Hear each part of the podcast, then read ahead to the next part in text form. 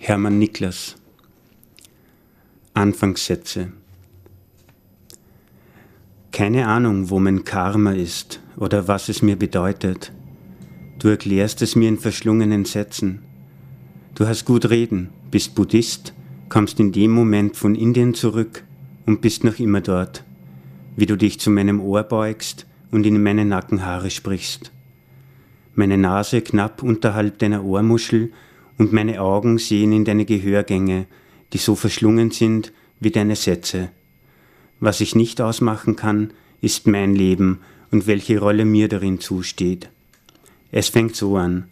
1976, Vietnam vorbei und der Krieg setzt sich woanders fort, wie immer. Österreich ist weit weg und die Hippies verblassen, tragen Anzüge.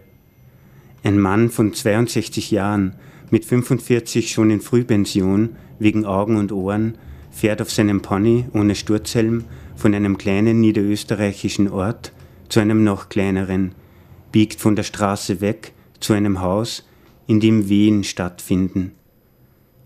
Oder anders, eine Erinnerung, die vor mir da war, ich noch nicht. Ein Bruder, der noch keiner ist, einer drei Filter losrauchender Bauer, der am Hof steht, sonst Haflinger zureitet.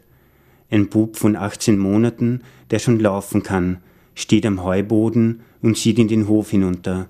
Der Bauer gibt Anweisungen, die der Bruder befolgt. Er dreht sich um und geht zurück, missversteht den Bauer, dreht sich um 180 Grad, von denen er nicht weiß, dass es so viele sind, er fällt. Der Bauer fängt ihn, später halten wir ihn für einen Cowboy. Beziehungsweise früher. Ende des Krieges, Norwegen. Ein Koch an der Front, auf der Suche nach Kochbarem. Mehr weiß man nicht. Danach wird geheiratet und er Wagnermeister. Ein Schuppen gemietet, in dem früher die Stallknechte des Bauern untergebracht waren. Gegenüber das Kellerstöckel, das in den 30er Jahren an Wiener für ihre Sommerfrische vermietet wurde, die nach dem Krieg nie mehr zurückkamen, weil sie Juden waren. Ich sah dich zuerst im Zug, Du trugst deine langen Dreadlocks in einem losen Haarring, lächelste, wie du es immer tatst, und ich war in Begleiterscheinung. Ich habe deinen Namen schon gekannt und was du machst, aber wir haben noch nie gesprochen. Später haben wir lange geredet, auch darüber, wo wir uns das erste Mal getroffen hätten. Damals im Zug hast du jene begrüßt, deren Begleitung ich war. Aber noch früher, ein Lokal mit annähernd guter Musik, Du an der Theke gelehnt, hast selbst gedreht geraucht und etwas aus einem bauchig kurzen Glas getrunken. Ich hab dich angesprochen und gesagt, ich wollte dich kennenlernen.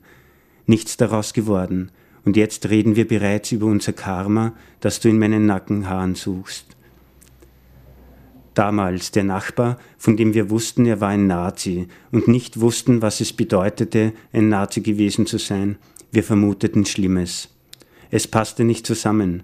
Ein freundlicher alter Mann, ziemlich blind, immer mit Stock, der seinen Garten liebte. Was übrig blieb, war vermutlich sein Fluchen. Niemand sprach darüber, was damals war, und wir erfuhren nur wenig, meistens von den Großmüttern. Die Männer waren Schweiger. Nichts von den Juden, wo sie von der Einkaufsstraße hinweg verschwunden waren, nur betretene Blicke. Nichts von den Versammlungen, zu denen der Nachbar meinen Großvater immer mitnehmen wollte, nur dass er nie mitging. Nicht, dass die Ideologie ihm entgegenstand, er, er empfand es als Zeitverschwendung. Über Juden konnte man auch zu Hause schimpfen. Wir sitzen unter den Sternen, wir zwei, und versuchen auszumachen, wo dort oben Sabine wohnt. Und ich erzähle dir, dass ich früher Katholik war und dem Papst eine Zitrone gestohlen habe. Als ich das erste Mal in Rom gewesen war und mich verirrt hatte, als ich geweint hatte, weil ich erst zwölf war und von einem deutsch sprechenden Italiener ins Quartier gebracht wurde, und als wir alle anderen miteinander gelacht hatten und zu fünft über das Mauerwerk und die Stahlspitzen der päpstlichen Sommerresidenz in Castel Gandolfo geklettert waren, als wir die Zitronen aus unverschlossenen Glashäusern gestohlen hatten und wie sie später zu Hause wie weltliche Früchte verfault waren dass ich trotzdem von Religion nur schwer loskam. Und du sagst, dass du glaubst, dass Sabine nicht nur auf einem Stern wohnt. vor der Befreiung, ein Internat für religiöse Erziehung, ein Gymnasium für angewandten Selbstmord, eine straffe Hierarchie unter den Schülern, strenge Gebetszeiten, Pflichtmessen, Abreibungen, stehende Luft, Blockflöte. Ich verstecke mich im Waschraum und unterm Bett, um zu atmen. Ich liege dort acht Jahre und warte.